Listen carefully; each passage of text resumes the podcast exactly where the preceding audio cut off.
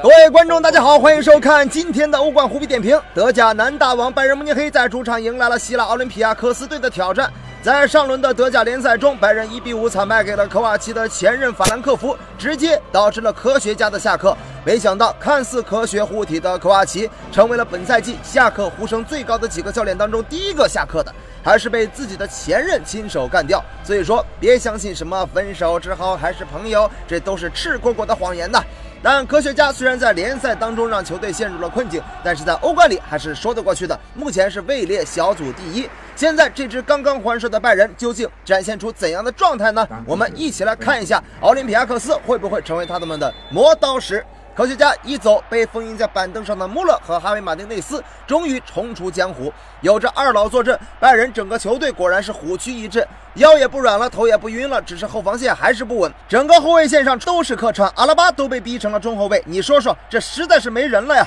所以阿拉巴的回传失误也是情有可原。好在对手够菜，让诺伊尔终于保住了零封的战果。而本场比赛最为受益的还得是金斯利科芒。本场比赛他终于展现出了自己八成功力，终于不止在边路的无头苍蝇，右路以一敌三突入了禁区。只可惜被门将挡出了他的大门。看到科芒能够连过数人完成射门，拜仁球迷不禁流下了感动的泪水。要知道以前的科皇边路过人就两个结果：射丢或者传丢。不过今天的裁判就属于没有安排狗屎运那种，禁区内推人犯规也未判罚点球。